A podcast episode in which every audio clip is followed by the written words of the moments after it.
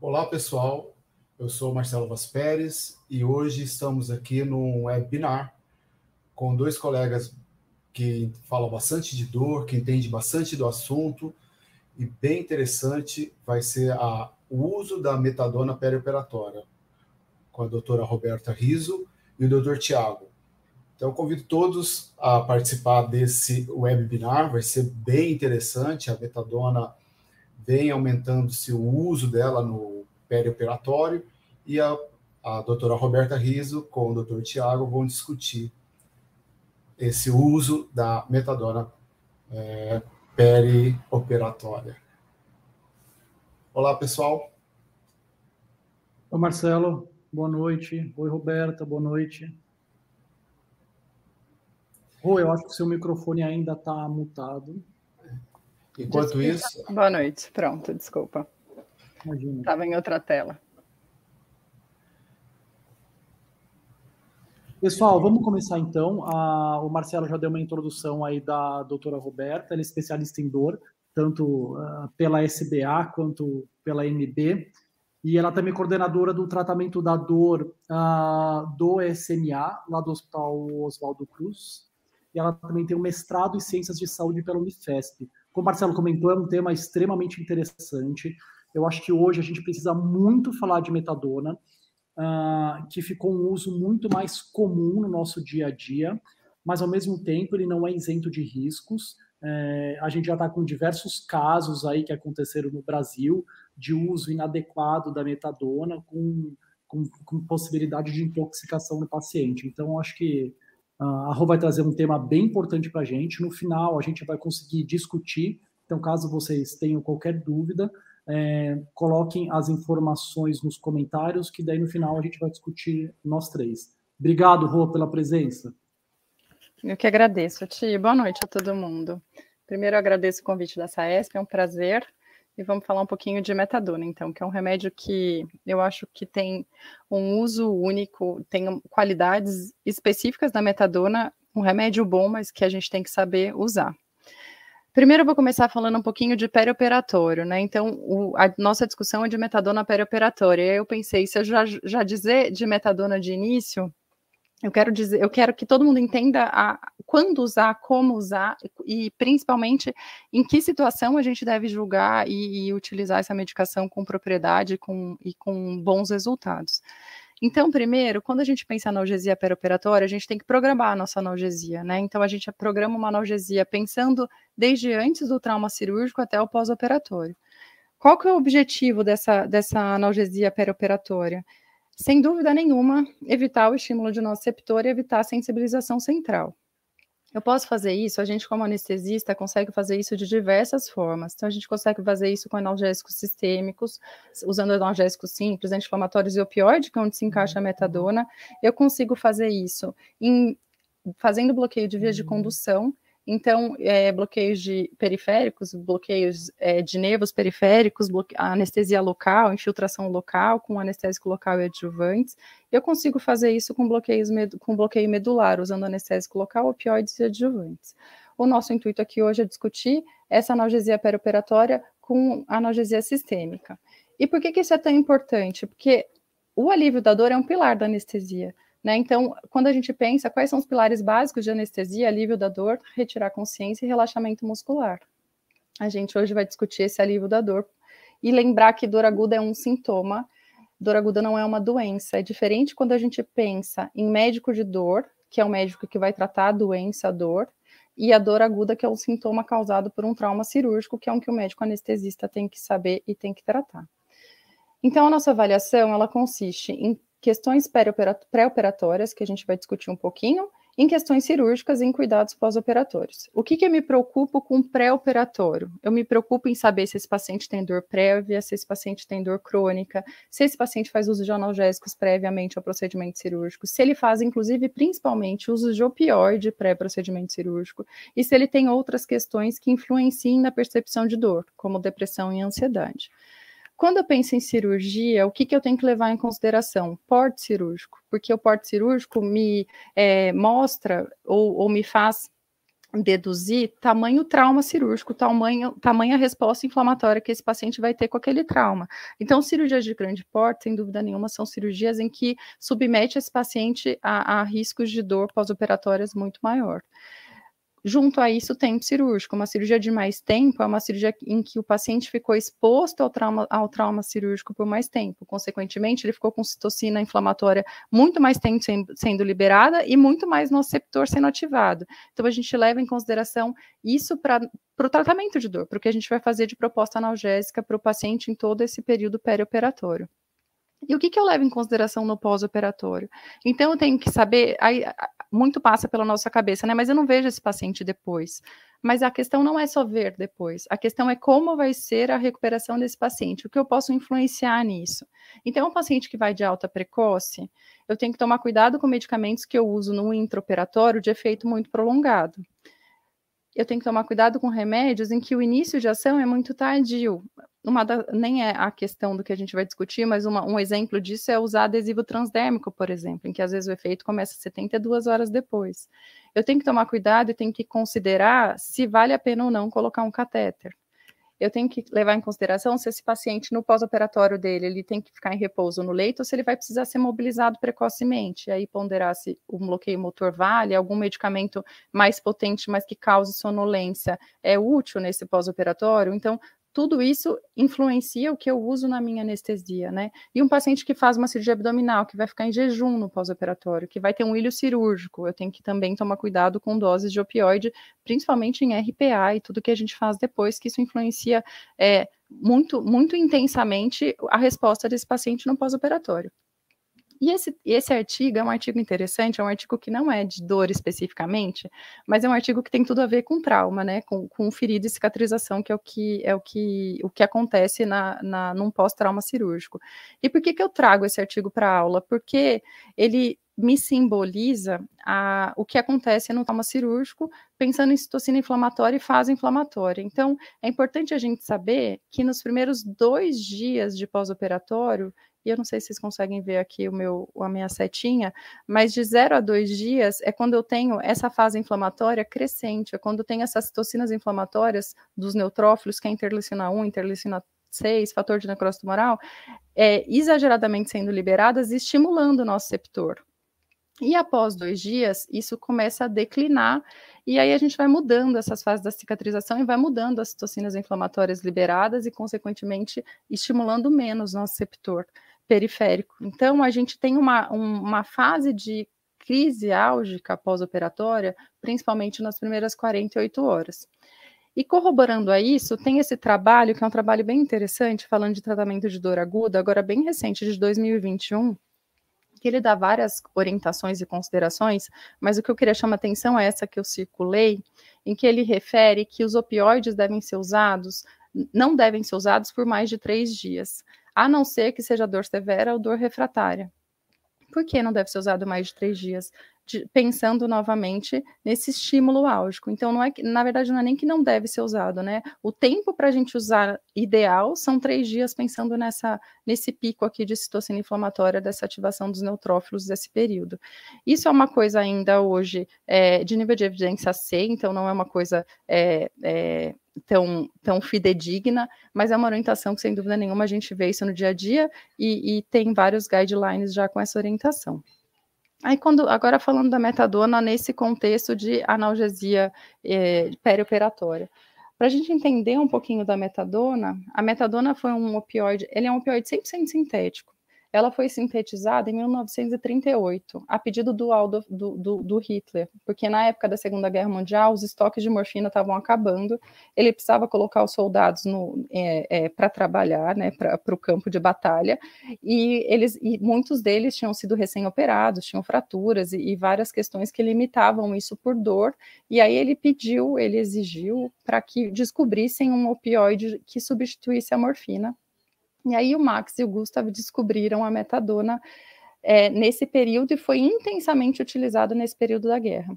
Tem até uma curiosidade em que nesta época o nome comercial era Dolofine e questionam se esse início Dolo era por Adolf e aí a, o nome foi dado por ele ou se é pela origem latina de dolor sendo dor e fim fim sendo, sendo fim propriamente dito, né? Então é um questionamento curioso. Mas depois da guerra, como foi um opioide intensamente utilizado, e, e, até descontroladamente utilizado por essa, por essa escassez da morfina, acabou sendo o opioide nesse momento muito tóxico, e foi quando até se viu aquelas questões muito ligadas à arritmia, alargamento de intervalo QT, que se discute muito desse evento adverso da metadona, um evento grave da metadona. E grandes possibilidades de dependência após uso prolongado. Então, desde o finalzinho da década de 40, esse medicamento parou de ser utilizado para analgesia. A gente tem um gap de uso da metadona nesse período. Em 1965, ela voltou ao uso, mas como substituto para tratamento dos pacientes que abusavam de heroína. Por todas as propriedades dela analgésicas e ligadas a, a receptores centrais. Então, o que foi o, e o que se evidenciou nessa época da, do uso da metadona para usuários de heroína? Ele reduzia o uso da droga, porque tirava aquela fissura por uma atuação tão potente no receptor, ele diminuiu a mortalidade, ele melhorou relações familiares, sociais e possibilitou esses pacientes usuários a encontrar emprego, reduziu a transmissão de HIV e hepatite viral e reduziu até a atividade criminal. Isso tem um trabalho, tá, gente, estatisticamente, isso aqui é, é, uma coisa comprovada. Tem vários trabalhos da literatura que falam sobre isso, quanto o uso da metadona nessa população ajudou esses pacientes a reconstruir a vida. E, e dessa época, de 1968 para cá, foi se utilizando mais racionalmente a metadona. E aí a metadona voltou a ter uma presença no uso do, do tratamento de dor. Então, o que, que é a metadona? A metadona é um agonista potente ela tem também afinidade por receptores e delta, mas aí mais dose dependente e uma afinidade bem menor. Ela tem uma propriedade é, importante no tratamento de dor, que é um antagonista do receptor NMDA e inibe a recaptação de norepinefrina e serotonina, sendo até essa característica da, da inibição da recaptação de, de serotonina um medicamento que a gente tem que usar com cuidado quando a gente usa com antidepressivo em alta dose, por risco de síndrome serotoninérgica mesmo, descrito na literatura, tá? Ela é um opioide metabolizado no fígado, como todos os outros, mas sabe-se que ela tem uma, uma parte dela que pode ser metabolizada também no intestino delgado.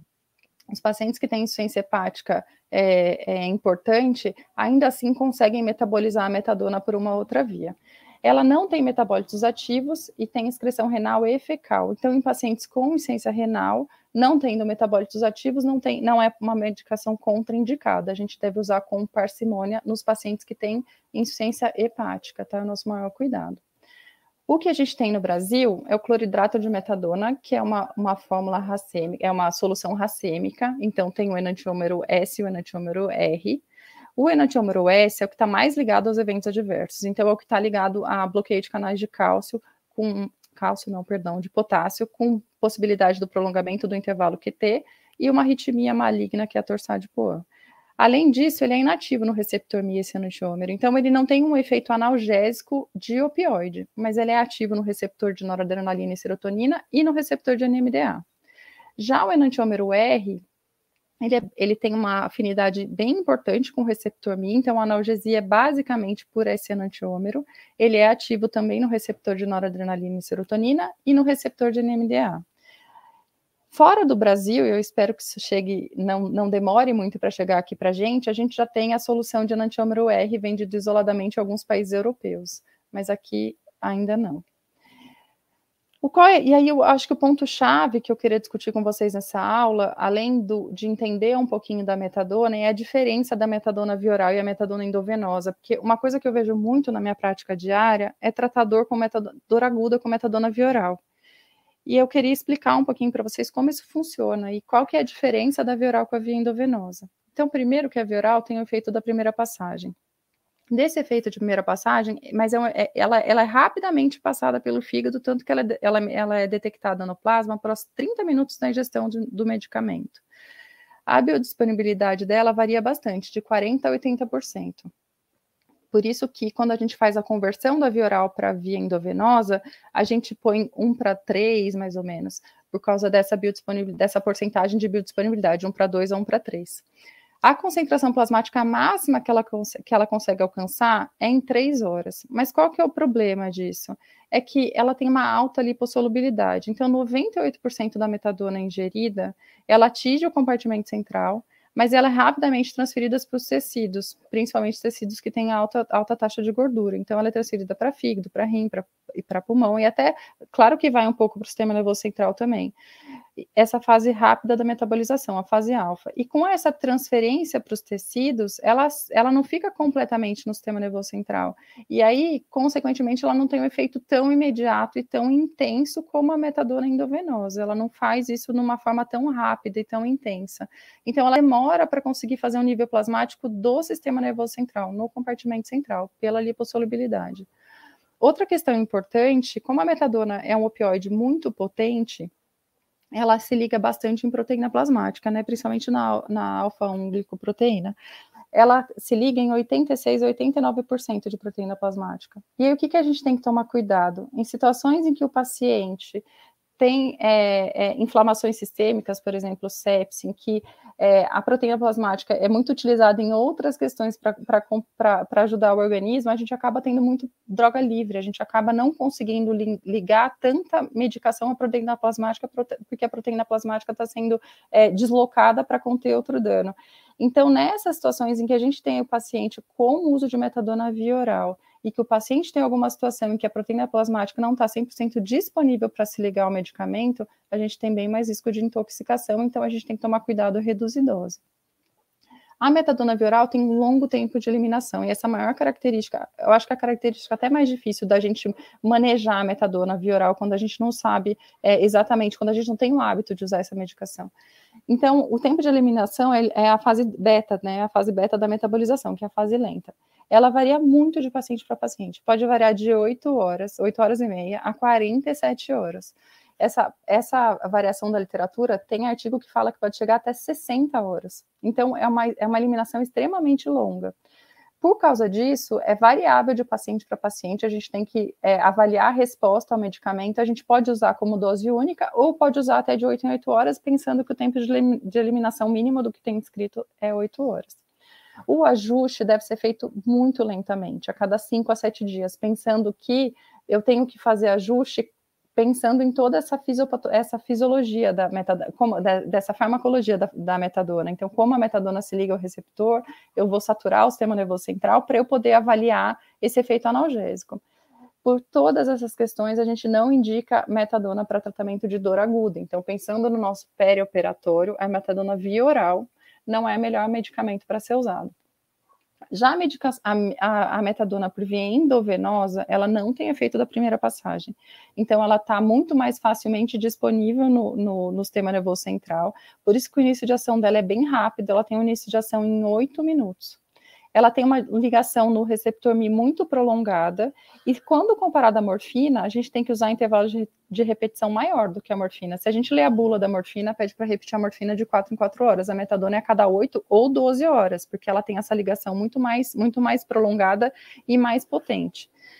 E qual que é a dose de metadona EV? A dose que se tem na literatura descrita é, de, é uma média de 0,1 miligramas por quilo mas ainda tem uma dose variável de 2,5 miligramas a 10 miligramas em cada dose, em cada dose que vai ser repetida. Quando que a gente ajusta, qual é a dose ideal? A dose ideal vai, a gente leva em consideração muitas questões, de novo, potencial álgico, é, idade do paciente, é, função hepática. Então a gente leva todo esse, toda essa avaliação perioperatória que a gente fez, pensando no paciente, pensando em trauma cirúrgico, a gente ajusta essa dose de acordo com, com que a gente, com a necessidade. E a metadona é um medicamento que também pode ser usado por via intramuscular e por via subcutânea, mas ela deve, a dose deve ser ajustada quando vai ser utilizada nessas vias. Tem uma recomendação em que a metadona, como ela tem esse efeito de depósito, ela pode causar flebite. Então, ela deve ser preferencialmente administrada em vias centrais, em via endovenosa central. Mas, se a gente for administrar via periférica, ela deve ser diluída. Agora vamos falar um pouquinho de alguns estudos. Então, é, não tem um consenso, como eu disse, da dose ideal de metadona no perioperatório. Não existe um consenso se ela deve ser feita no começo, no meio ou no final. O que eu vou apresentar para vocês, que vocês vão ver em todos esses artigos, é que a maior parte dos estudos foi realizado em pacientes com cirurgias com alto potencial álgico. Então, esse estudo é uma meta-análise que ela, ela pegou uma meta-análise recente, 2019. Todos os estudos são super novos, a gente não tem muito estudo antigo de metadona nesse período, tá?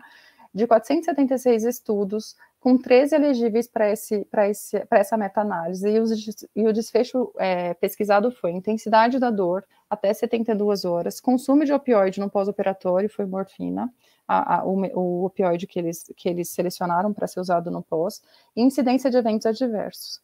Aí, quais foram as doses utilizadas nesses estudos? Variou de 0,1 a 0,3 em nove estudos. Três estudos foi 20 miligramas após a indução da anestesia e um estudo usou 0,1 miligrama por quilo no final do procedimento. Sete estudos usaram somente metadona e seis estudos usaram metadona associado com outros opioides. O que, que, o que, que esse estudo trouxe de resultados? Então, a dor foi melhor controlada no pós-operatório, em todos esses estudos que usaram a metadona. Eles tiveram menor consumo de morfina no pós-operatório, e não teve significância estatística em relação a eventos adversos relacionados com o que tem na literatura dos outros opioides. Em nenhum desses estudos houve relatos de arritmia. Esse estudo também é um estudo bem interessante e é um estudo recente também de 2021, que ele avaliou metadona em cirurgia de coluna, ele avaliou é metadona sozinha e metadona associada à ketamina. Todos os pacientes foram induzidos com fentanil e com uma manutenção de remifentanil. Esse estudo, como foi um estudo duplo cego e um estudo é, é, feito para avaliar a metadona, então foi um estudo bem interessante porque ele foi todo padronizado. Os outros estudos são muito meta-análise, revisão de literatura. Então eles pegaram estudos semelhantes, mas ainda tem diferença entre os grupos. Esse aqui foi um estudo feito para avaliação da metadona, dessa associação metadona sozinha ou metadona associada à cetamina. A dose da metadona foi 0,2 miligramas por quilo no intraoperatório. E no pós-operatório, como era duplo cego, eles usaram soro glicosado. Esse outro também usou 0,2 mg por quilo de metadona, usou cetamina 0,3 mg quilo hora e usaram cetamina no pós-operatório. Então, o que eles queriam era exclusivamente avaliar a ação da metadona. O escape de dor foi utilizado doromorfona. E nesse estudo, o resultado do, do grupo 2 demandou menos resgates do que o, o grupo 1, um, que usou metadona exclusivamente. Esse aqui é um trabalho, uma revisão sistemática também, com uma, uma revisão sistemática e uma meta-análise que pegou trabalhos de um período bem longo, foi de 1966 a 2018, e o desfecho primário também foi consumo de opioide no pós-operatório. E eles avaliaram como desfecho secundário tempo de estubação, tempo de resgate, satisfação e complicações. Também só conseguiram, de todo esse período, só 10 estudos foram semelhantes, esses foram no total 617 pacientes, e desses 617, 319 receberam metadona nesses estudos. O, os, os, estudos controles receberam várias drogas diferentes, vários opioides diferentes, mas todos opioides potentes, né? Morfina, fentanil, hidromorfona e sufentanil. As doses de, de, metadona nesses estudos também variaram com 0,1 mg quilo, 0,15 mg quilo, e a dose máxima utilizada também foi até 20 mg. O que se viu nesse estudo, né, nessa revisão, é que o grupo que usou metadona intraoperatória teve menor necessidade de opioide no pós-operatório, teve menos efeitos colaterais pelo menor consumo de opioide e não, tiver, não foi descrito eventos arrítmicos. Esse estudo eu trouxe porque é um estudo em criança. A gente, é, a metadona hoje é uma medicação que eu acho que a gente consegue usar em toda a faixa etária, e aí eu trouxe para a gente ver que também tem trabalho em crianças, mas é um estudo retrospectivo de caso controle, com correção de cardiopatia, congênita. E foram crianças até 13 anos de idade. A dose utilizada foi de 0,1 a 0,4 miligramas por quilo, 37% receberam metadona intraoperatória e 37% não receberam. E o desfecho foi a dose de morfina nas primeiras 36 horas. O grupo que recebeu metadona consumiu menos morfina nessas, 30, nessas 36 horas. Esse estudo já é em crianças e adolescentes até 18 anos com cirurgia de coluna. Aí foram divididos em três grupos, que tinham 10 ou 11 crianças em cada um, com doses de 0,1, 0,2 e 0,3 eles não viram diferença em relação à literatura, de acordo com a dose, aqui só se usou metadona de dose. Então, eles não viram diferença de dor em relação à dose, eles não perceberam, não houve aumento de eventos adversos com a dose maior. Aqui em pacientes que usam cronicamente metadona, então a gente recebe um paciente que já usava metadona previamente. É uma coisa, esse estudo até é uma coisa é, mais óbvia do que a gente for pensar, mas eu trouxe porque eu acho importante, pensando que a metadona é uma, é uma droga é, tão potente e usavam uma dose relativamente alta de metadona, esses pacientes recebiam 86, a média, uma dose média de 86 miligramas de metadona, esses foram 36 pacientes avaliados e o que eles viram é que esses pacientes demandaram mais opioide no pós-operatório, tiveram maior tempo de hospitalização e tiveram mais retornos no, no pós-operatório no, nos médicos responsáveis.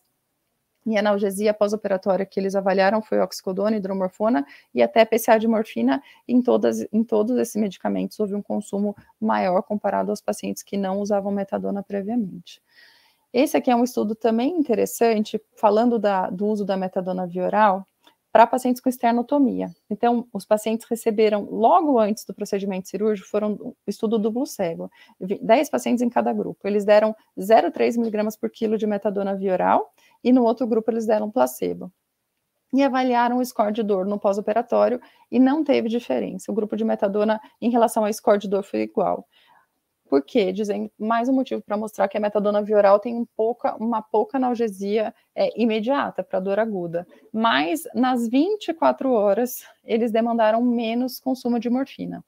Provavelmente por essa ação prolongada aí da metadona, que a metadona fica durando no corpo por mais tempo. Mas não foi um medicamento bom para diminuir score de dor comentários finais, só para a gente fechar e abrir para discussão. Então, o que, que, o que, que eu queria dizer para vocês? Assim, se a gente pensar em tratamento perioperatório da dor, o tratamento tem que ser individualizado. A gente tem que tomar cuidado com, com o potencial álgico cirúrgico. Então, tem que olhar a cirurgia, tem que, que, olhar a técnica utilizada. Claro que uma cirurgia aberta dói mais do que uma cirurgia por vídeo laparoscópica, por exemplo. Eu tenho que saber condições clínicas pré-operatórias do paciente. Se o paciente tem insuficiência renal, se o paciente não tem, se o paciente é ígido, se o paciente não é, se o paciente tem arritmia, se o paciente não tem. Uma das coisas que a literatura fala em relação a essa questão da arritmia é olhar condições prévias cardiovasculares do paciente. Então, a gente tem que se atentar a esse risco. Nenhum dos estudos descreveram arritmia, arritmia maligna nessas, nessas condições em que eu apresentei. Onde tem arritmia maligna descrita naquela época da, da guerra, em que se usava doses muito maiores. Mas a gente tem que se atentar porque é um evento possível e um evento descrito na literatura, então a gente não pode desconsiderar. A gente tem que tomar, avaliar risco-benefício da técnica selecionada, sem dúvida nenhuma preferência do paciente e muito importante para metadona experiência prévia com dor. Paciente que já tem história de dor, que já tem sensibilização central, é um paciente que é muito mais sensibilizado num, num segundo momento. Quando a gente pensa na metadona, o que, que eu queria dizer para vocês? Não tem dose exata de metadona intraoperatória. Como vocês viram, varia de 0,1, 0,2, 0,3. A dose máxima utilizada, que eu acho que é importante, foi de 20 miligramas, com dose de 20 miligramas nessas situações em cirurgias de, de grande potencial álgico. Então, as cirurgias que, que mais têm essa descrição são cirurgias de coluna, cirurgias cardiovasculares, tem até uma das meta-análises que eu apresentei, tem até um trabalho brasileiro que, que é citado na meta-análise de, de cirurgia cardiovascular é, cirurgia de prótese, que foi aquela cirurgia de prótese de joelho. Então, são cirurgias com um potencial álgico cirúrgico grande. Aí a dose máxima utilizada chegou a 20 miligramas. A metadona como opioide único não tem os mesmos efeitos analgésicos quando utilizada associada. Então, aquele estudo da metadona associada à, à ketamina, por exemplo, a associação, sem dúvida nenhuma, foi melhor. A metadona via oral tem efeito tardio, não sendo ideal para dor aguda. Então, é uma outra questão para a gente se atentar. Eventos arritmogênicos são raros nas doses prescritas. A metadona proporciona boa analgesia pós-operatória, isso é o que todos os estudos mostraram, né? Então, isso é um fato, devia ter até grifado ali para deixar em negrito. Mas, por ser um opioide potente de longa duração, deve se atentar ao seu uso em situações adequadas é, a gente não deve fazer metadona para uma endoscopia, a gente não deve fazer metadona para uma unha encravada, a gente não deve fazer metadona para uma exérese de lesão de pele. A metadona ela é um opioide extremamente potente, com uma ligação no receptor Mi extremamente forte, com longo tempo de, de, eliminação. Então, a gente deve usar em situações em que o procedimento cirúrgico me demande um opioide tão forte, tão potente como esse. E é um opioide extremamente útil nessas situações em que, em que os trabalhos apresentaram. Era isso. Obrigada. Estou aqui aberta agora para discutir com vocês. Oi, Rô. Perfeita aula. Achei que foi muito, muito boa. é um tema. Falar de metadona, a gente pode ficar falando o dia inteiro aqui de metadona e a gente ainda vai ter muito tema. E ainda tem muita coisa que a gente está descobrindo em relação à metadona. Né? O que a gente sabe, acho que você comentou Sim. muito bem todos os cuidados que a gente tem que ter com a metadona. A metadona é um bom opioide, mas eu acho que não pode ser utilizado hum, de forma rotineira, que eu diria, porque você comentou muito bem dos seus efeitos e até a gente tem exemplos de hospitais em São Paulo que já tiveram problema com metadona e atualmente não é qualquer um que pode utilizar hospitais famosos aí em São Paulo por uso inadequado, né? Então, o que a gente tenta geralmente fazer, como agente especialista em dor, enfim, a, a gente tenta né, explicar ao máximo que fazer para como utilizar metadona para não ser um medicamento que qualquer pessoa utilize, porque senão pode ter problema, né, Rô? Uh, a gente tem alguns comentários aqui. Eu vou só lembrar um pouquinho também em relação à a, a, a, estrutura química da metadona, que ela né, como a Roberta colocou muito bem, é um opioide sintético, agonista mi, alta afinidade, agonista capa também, né, que tem uma afinidade baixa, e é uma mistura racêmica. Né? Então, isso tudo já vai trazendo algumas características da medicação que a gente fica bem esperto em relação ao uso dessa medicação. Né? Então, é uma outra coisa que a Roberta colocou muito bem é a, a fase beta, eliminação lenta. Então, a gente tem que ficar bem, é, bem atento com a utilização da metadona para não criar um, um, risco maior ao paciente. Então, eu estou vendo as perguntas aqui, de algumas, algumas perguntas que agora ela vai, que o Tiago vai passar por elas, e a gente, o que a gente põe é a metadona, ela é interessante, mas ela, como a Roberta colocou, ela é para cirurgias de grande porte e que tenham uma intensidade de dor bastante intensa. Sim, ótimo. Então a primeira pergunta é do Beto, uh, ele falando que ele trabalha em um hospital psiquiátrico, onde a psiquiatria usa muita metadona para desmame de abuso de morfina, né? A Rô comentou um pouquinho aí. Então, se um paciente desse, no pós-operatório, aparece para internação em hospital psiquiátrico, tenho que manejar diferente de uma simples internação por abuso de opioides? Peraí, deixa eu ler direito, que eu não entendi a pergunta. Se o paciente desse, desse que faz abuso, é isso, né? Parece para uhum. internação em hospital psiquiátrico, tem que manejar diferente de uma simples internação para abuso de opioide? Não, não deve. Um paciente que abusa de metadona, é isso, Beto? Se eu entendi sua pergunta, a gente maneja igual. A gente tem paciente que abusa de metadona também, tá? Como, apesar dele não ser um agonista potente de CAP e delta, mas ele também é agonista, como eu citei, então ele também dá alucinação. Então a gente toma bastante cuidado. E aí vocês me perguntaram com o que, que eu trato um paciente que é dependente de metadona, né? É, é, é uma questão difícil, porque a metadona é a nossa droga de escolha para tratar a dependência. Então a gente trata com outras medicações que não são opioides. A gente tenta acetamina, tenta clonidina, mas para tratar dor pós-operatória a gente usa metadona mesmo assim. E aqui, até aquele estudo que eu trouxe de pacientes que já usavam metadona previamente, 86 miligramas de metadona, que é a dose média daquele estudo, é uma dose extremamente alta. Então, é um paciente muito mais difícil de manejo, Beto. A gente tem muito mais dificuldade aí usar. Quanto mais adjuvante você tiver na sua, na sua, na sua, é, a sua mão, te ajuda nesse controle de dor. Oh, Rô, acho que é interessante falar também, nesses pacientes que fazem uso crônico de opioide, eles são tolerantes de alguma forma ao, opioide, né? Sim, por isso que demandam muito. Metadona, né? Sim. É, eu acho que é interessante falar, então, pensando nisso, com paciente usuário crônico de opioide, pensar no dizemos multimodal. Então, se puder passar um catéter, vai passar. Se puder fazer, entendeu? É, analgesia, quanto mais analgesia multimodal para esse paciente, melhor vai ser o controle da dor. Né? Saber que esse paciente, sim, ele pode utilizar é, de uma, uma doses maiores do que um paciente comum de opioide. Ah, então, isso a gente tem que ficar bastante de olho também. Né? Então, não é, não é porque chegou num teto, né, que a gente sabe que não existe teto para opioide, que a gente acaba fazendo mais, mas sim, como você falou, usar ketamina, clonidina, é, enfim, utilizar outros medicamentos que a gente possa, enfim, é, ajudar esse paciente que a gente considera também como um usuário crônico de opioide, vai. Sim. Isso com certeza. O Alisson tem uma pergunta muito interessante aqui. Ótimo.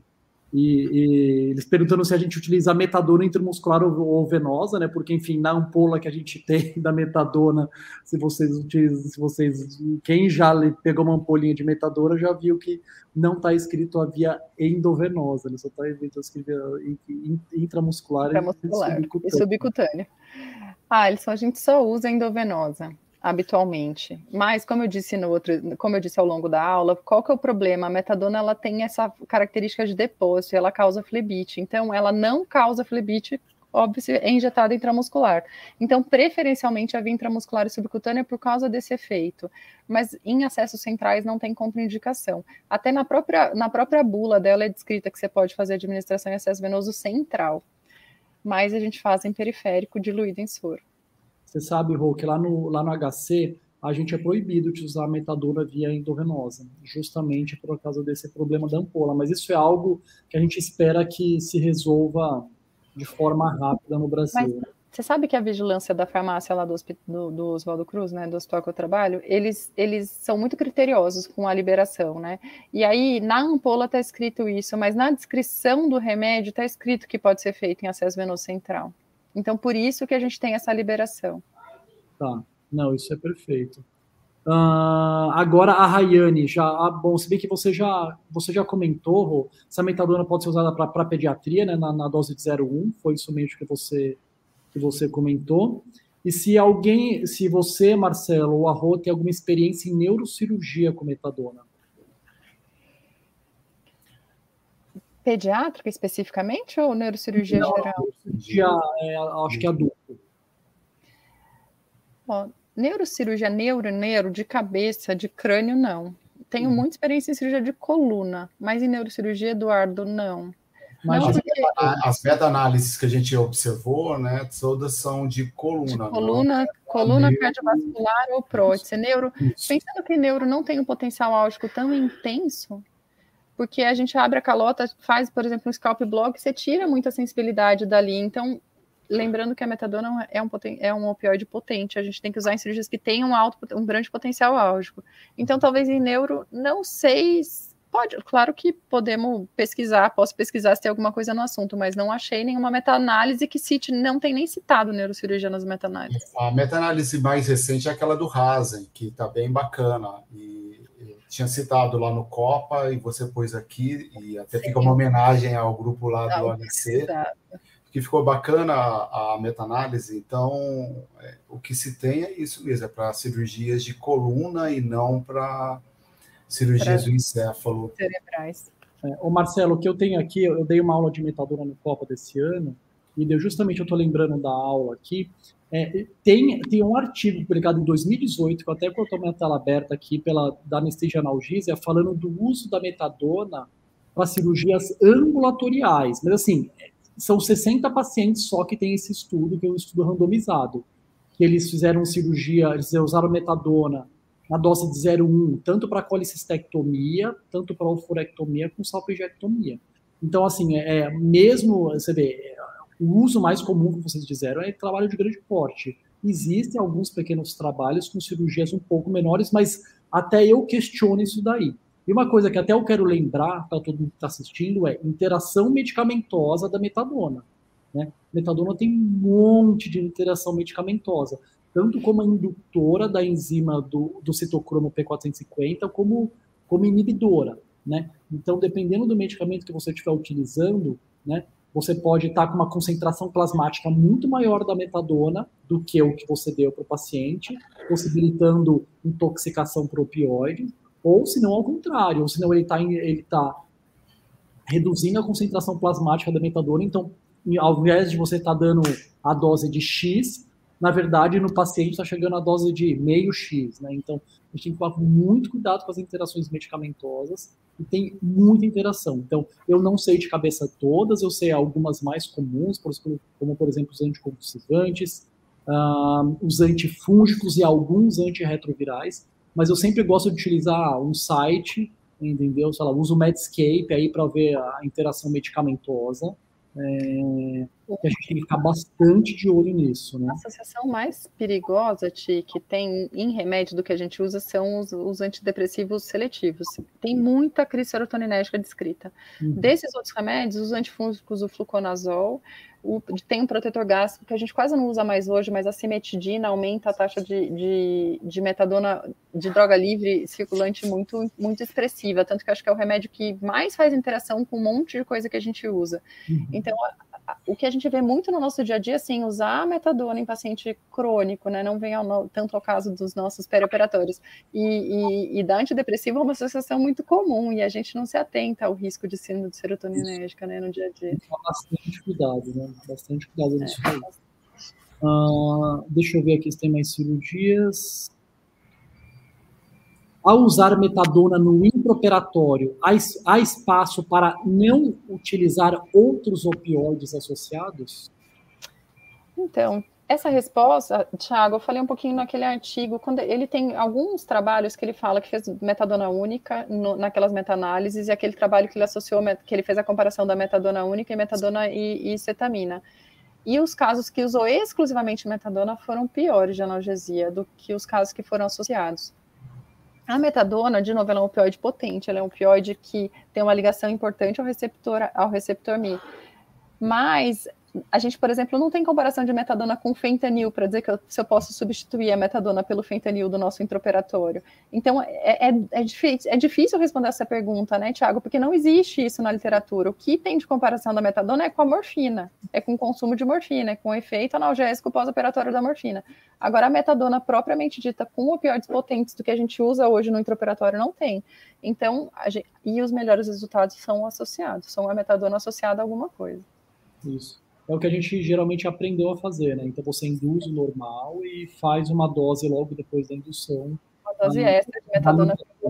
Tem alguns trabalhos, como você disse, né, Rô, é usando só metadona, mas ainda a gente não consegue. Até que tem um trabalho do, do Felipe Chiodini junto com o professor Haas em uso de metadona para indução, né, que é super interessante, mas ainda a gente precisa de mais dados para falar que a gente vai trocar ou não. Né? Exato. Isso. A gente tem agora uma, uma próxima a pergunta do Dr. Celso Nogueira aí. E em idosos, pode causar sonolência, retardar ou despertar? Celso, em idoso, a gente tem que tomar cuidado com tudo, pensando em metabolismo, em, meta, em função hepática, em, em, chance de a rapidez em metabolizar, é, a, a de, de, novo, a, a, forma como isso se liga a receptor Mi, o quanto você já usou outra coisa estimulando o receptor Mi, se for num procedimento cirúrgico, que você usou fentanil, por exemplo, você vai fazer mais metadona, você vai bloquear mais Mi, você tem mais chance de ter sonolência. Então, sem dúvida nenhuma, pode ter efeito muito mais exacerbado em idoso do que em jovem. E cuidado se idoso tiver cardiopatia. A recomendação é, de novo, nenhum estudo mostrou evento cardiovascular, mas a literatura, todo lugar que a gente lê sobre metadona fala cuidado com eventos arrítmicos, principalmente em idosos. Então, idosos a gente pode usar, mas com um pouco mais de cautela. Sim. Rô, eu tô achando muito interessante aqui que o pessoal comentou se, ele, se a metadona podia ser uso na alveolopalato, na alveolopalato, depois uma outra pessoa comentou que foi utilizado e o paciente veio a óbito.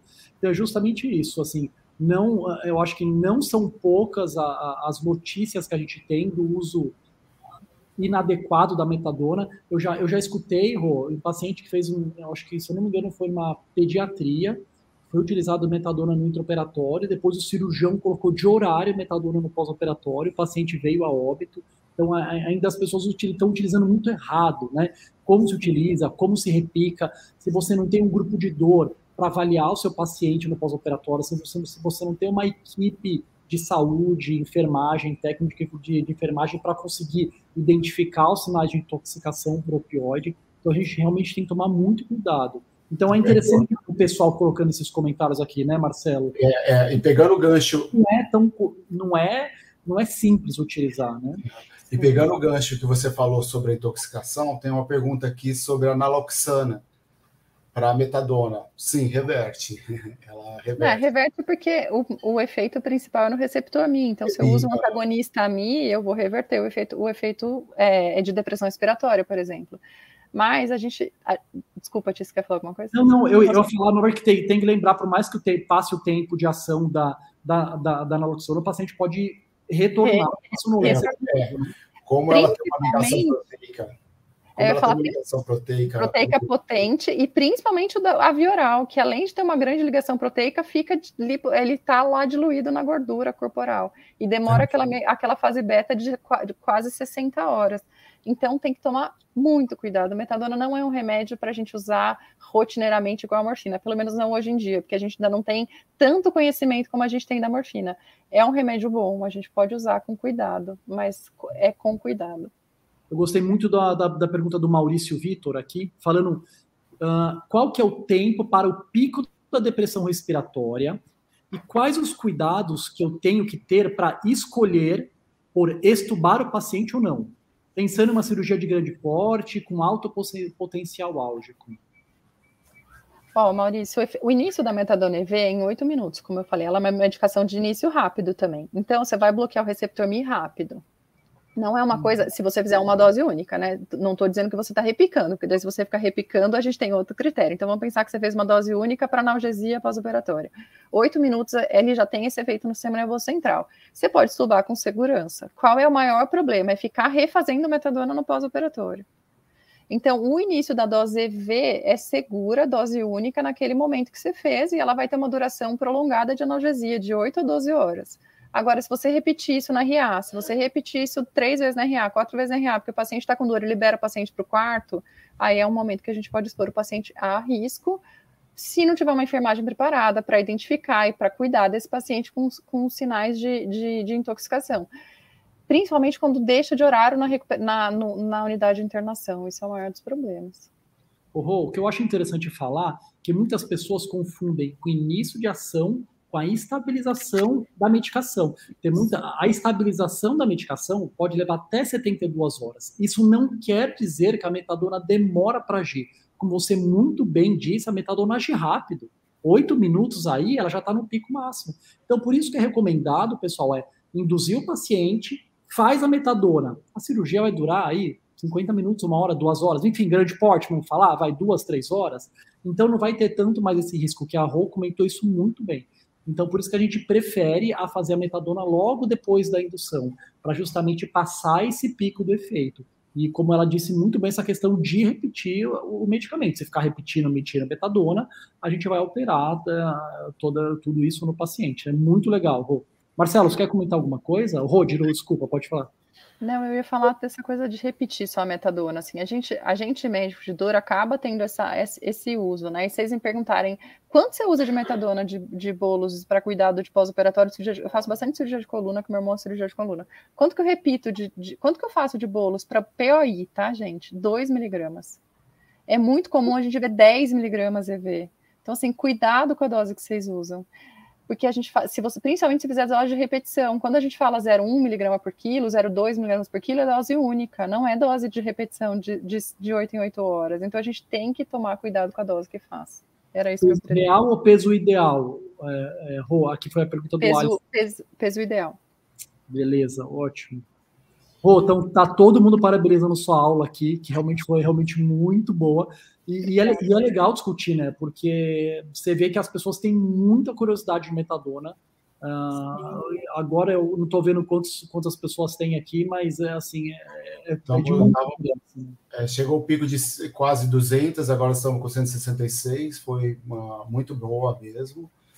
E o que eu estou vendo aqui o pessoal discutindo muito é que tem uma certa confusão da metadona oral, da metadona EV ou intramuscular ou subcutânea. Né? O Luiz Clima colocou algumas perguntas aqui que eu acho que está um pouco aí para no uso da oral, né? Que a gente usa bastante na clínica de dor aqui no Brasil e a gente usa em doses baixas, a gente não usa altas doses de metadona e a gente segue mais ou menos o modelo europeu de analgesia, que a gente tenta poupar o uso da metadona. Então a gente não vai para altas doses como os americanos que estavam acostumados com o Oxycontin, que a dose e além de ser mais caro e altas doses, então os americanos começaram a usar a metadona oral em altas doses e lá tiveram depressões respiratórias, porque a metadona, como qualquer outro opioide em alta dose, faz o bloqueio da condução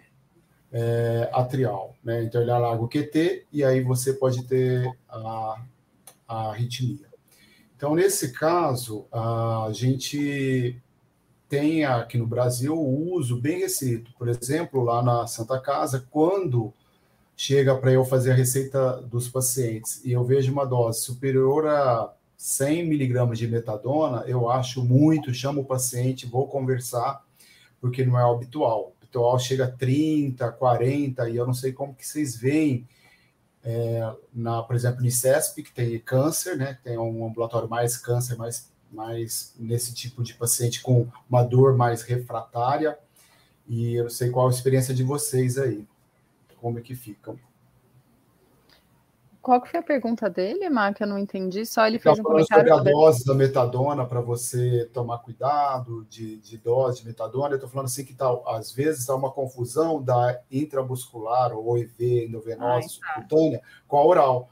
Na oral, por exemplo, eu falei para ele que a gente tem um, um, limite, eu tenho um limite de 40, por aí, 40, 50 miligramas dia de metadona, e olha, mesmo assim eu fico com receio, porque vai acumulando e você perde essa, essa conta de quanto se acumulou no paciente e o que pode levar para frente. Então, sempre seguro muito a metadona, mesmo no paciente com dor crônica. Uma coisa interessante, quando a gente. Não, não existe essa coisa no livro, né? Tipo, a ah, metadona viral é tanto de dose, porque não, a gente não tem essa regra. Mas aquele trabalho que, que ele deu metadona VO previamente ao procedimento cirúrgico para fazer um teste em comparação, é, com placebo, a dose que ele deu foi 0,3 miligramas por quilo. E por que 0,3 e se a EV é 0,1? Porque a relação é 1 para 3 quando a gente faz essa conversão. Então, quando uma forma fácil de pensar em dose VO, quando eu já estou com paciente usando EV, desses meus, eu tenho muito paciente oncológico, quando eu faço a conversão, a gente tenta fazer essa conversão mais ou menos nessa proporção. O principal de dose VO que eu acho é a gente ter o cuidado de ajuste lento. Então, a gente tem que esperar 5 a 7 dias. Quando eu começo com a metadona, os pacientes falam, doutor, mas eu vou ficar 5 dias com essa dose? Vai ficar 5 dias com essa dose. Vai, porque é seguro para você e não é seguro eu ajustar antes. A gente acaba vendo eventos catastróficos com metadona VO. Com esse ajuste rápido, a gente fica ansioso, que quer melhorar o paciente, a gente não melhora. Não adianta ajustar no dia seguinte, a droga vai para a gordura, vai para a parte é, periférica, não vai para o sistema nervoso central, então não adianta. Tem um, uma coisa interessante da metadona VO, antigamente, o que eles falavam para a gente dar, antigamente, que eu digo uns 10 anos atrás, quando, a gente, quando eu comecei a estudar a metadona, falavam para começar com uma dose alta, não sei se o Marcelo e o Ti já leram sobre isso, começar com dose alta para fazer esse, essa, esse pico mais rápido e depois ir reduzindo. Hoje em dia as recomendações são opostas. Viram que fazer isso dá muito efeito colateral, então você deve começar com uma dose baixa e ir ajustando a cada cinco dias. Vou até ter uma pergunta já aqui da, Rosima, da Rosemary, perguntando como planejar o intervalo entre as doses, então. Tá, então vamos lá. Via oral ou EV, ou tanto faz o que ela pôs? Faz, né? Tá, EV. EV eu só uso EV numa fase aguda, tá? EV, metadona não é um medicamento para ficar usando EV para a vida toda, exceto em situações de oncologia e coisas específicas. Então, dor perioperatória não. Se eu for, se eu for converter para um paciente crônico para mandar para casa, inicialmente a gente tenta 12 em 12 horas. Ele tem esse, essa concentração plasma, ele tem aquele pico rápido, ele chega na circulação em 30 minutos. Então, eu posso usar até de 8 em 8, mas eu sempre tento com tempo mais longo. Então, eu tento uma vez ao dia, não ficou bom, 12 em 12, não ficou bom, 8 em 8 de três a quatro até cinco dias para esse ajuste. Isso, eu também costumo usar assim também, 8, 8, enfim, é, de 12 em 12, é mais ou menos isso daí. Perfeito. Uh, nossa, a gente tem várias perguntas aqui. Tem uma, é, aqui tem do Rui falando de lidocaína com metadona, é boa associação, né? Então, assim, eu acho que pensando em analgesia multimodal, né, tudo dá, é, dá para se pensar. Mas vocês conhecem algum trabalho de lidocaína específico com metadona? Porque eu, eu agora não me recordo. Eu acho que como, como são receptores diferentes, é só soma, né? Eu acho que não interfere um no outro. Um receptor de canal de sódio, o outro é, Mi, enfim. Então eu acho que você somaria analgesia, mas não, não interferia uma coisa, não interfere uma coisa na outra. Tá, vamos ver aqui mais. Vou, a gente está quase ter mais cinco minutinhos. Eu acho que muitas das perguntas você, você já conseguiu explicar aqui. Marcelo, você está vendo alguma outra pergunta aí? Eu tô, aqui, assim, a, não, ele está colocando aqui sobre é, parabéns pela aula, é, Alisson. É, analgesia para cirurgia cardíaca, você utiliza a metadona no início ou no final da cirurgia? E qual a dose? O, Thiago respondeu um pouco isso, né, Alisson? A metadona, como tem esse efeito longo, é melhor você fazer no momento que você tem mais segurança, não fazer estubar. Fazer estubar é, é um risco, principalmente se você já fez muito opioide. Se o paciente vai entubado para UTI, para UTI, geralmente cirurgia cardíaca, você pode fazer no começo para te ajudar no manejo intraoperatório, você pode fazer no final para o estubar na UTI ser mais tranquilo. Até uma coisa interessante, vale a pena tomar cuidado quando passa caso na UTI e falar que fez metadona, porque intensivista às vezes usa, eu já vi 10 miligramas EV de 8 em 8 horas, num POI imediato, então a gente tem que tomar cuidado com esse excesso de dose. Então, se for levar para UTI o caso, dizer, falar para o colega, ó, oh, eu fiz assim, mas vamos ver como ele desperta e tomar um certo cuidado com essa dose excessiva para o despertar. A, a Flávia fez uma pergunta aqui é, sobre e uma estratégia multimodal com metadona via oral pré-operatório e resgate pós-operatório com metabolização mais regular. Funcionaria? Você dá metadona antes da cirurgia? É isso, né, Flávia? Acho que você quis dizer isso daí. Flávia, para você dar metadona via oral para ela funcionar e para você chegar numa dose ideal, você vai ter que fazer todo aquele trabalho de dar a dose, esperar cinco dias, ver se ficou bom, porque a gente não sabe como o paciente vai responder. Então, é muito de manejo de metadona via oral é, é quando a gente tem todas as complicações. Toda aquela história da, da Segunda Guerra foi com metadona via oral. Então, de, de, toda a descrição de arritmia. Então, metadona via oral não é um remédio para dor aguda. Metadona via oral é um remédio para dor crônica, tá? Para dor oncológica e para dor crônica. É lembrar bem que a Roberta colocou lá no início da aula dela sobre os opioides é, de meia-vida prolongada não devem ser usados né, antes do período pré-operatório como analgesia. Então tomem cuidado. Tem aqueles tem o PET de fentanil, não deve ser usado. Tem o, outros PETs. De buprenorfina também é, não. Isso também não devem ser usados pré-operatoriamente, porque isso aí depois no intraoperatório vai se somar com o opioide que você vai fazer.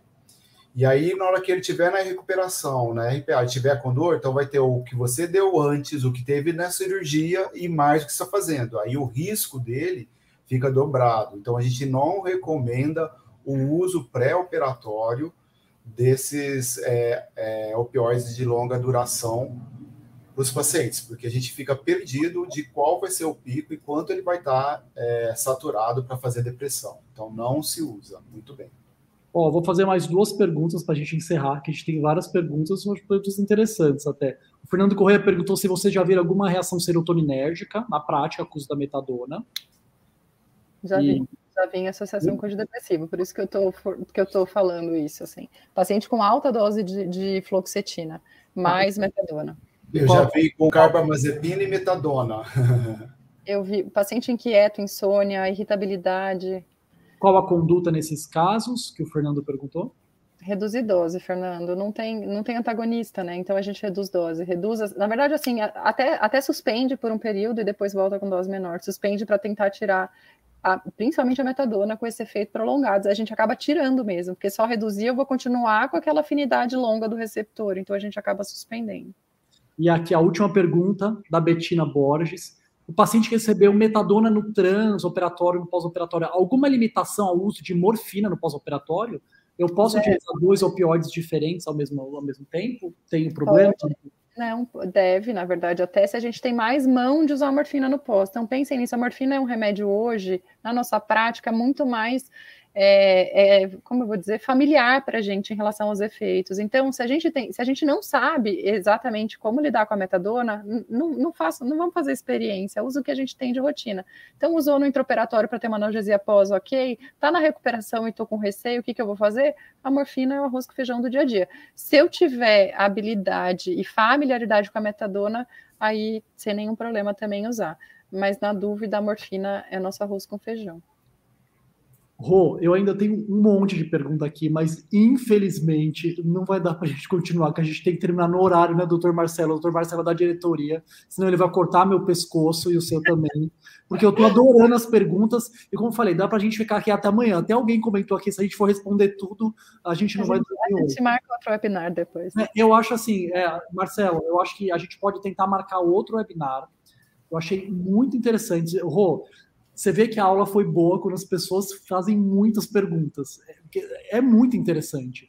Né? Mas são parentes, assim, né, Ti? Quando a gente, quando a gente comentou do que falar, eu até pedi para falar de metadona, porque é uma coisa que a gente vê no dia a dia a, a importância de saber lidar com isso.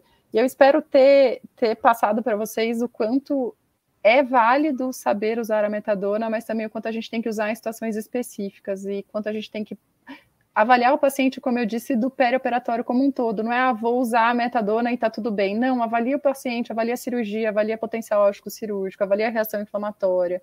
E aí eu acho que eu acho que tudo fica válido. Até a doutora Maria José, minha bem, ai, gente, que vergonha. que é, tô, tô chique demais. Pessoal, super obrigado. Eu vou pedir para o Marcelo encerrar aqui com a gente. Obrigada a todo mundo, gente. Obrigada obrigado, mesmo. pessoal. Obrigado, Roberto. Obrigado, Tiago. O Tiago está morando lá na Holanda. Está fazendo lá a parte do doutorado dele lá. Então, ele está a tá cinco horas, seis horas de diferença, Tiago? Cinco horas aqui. Agora são duas horas da manhã. São duas da manhã. E é, também agradecer a parceria com a APM, né, que que a gente agora está, Saesp, APM, fazendo esse, esse, webinar e transmitindo via o YouTube. Então, agradecer a APM pela parceria e a vocês que estão aí junto conosco, acompanhando e firmes na Saesp. Todos somos juntos, né? Somos mais, não. Somos juntos. Estamos juntos aí. Obrigada, um gente. Obrigada. Obrigada a todo mundo que assistiu aí. Obrigada, Thiago. Obrigada. Marcelo, obrigada, Saesp, a PM, todo mundo. Um beijo, boa noite. Tchau, beijo.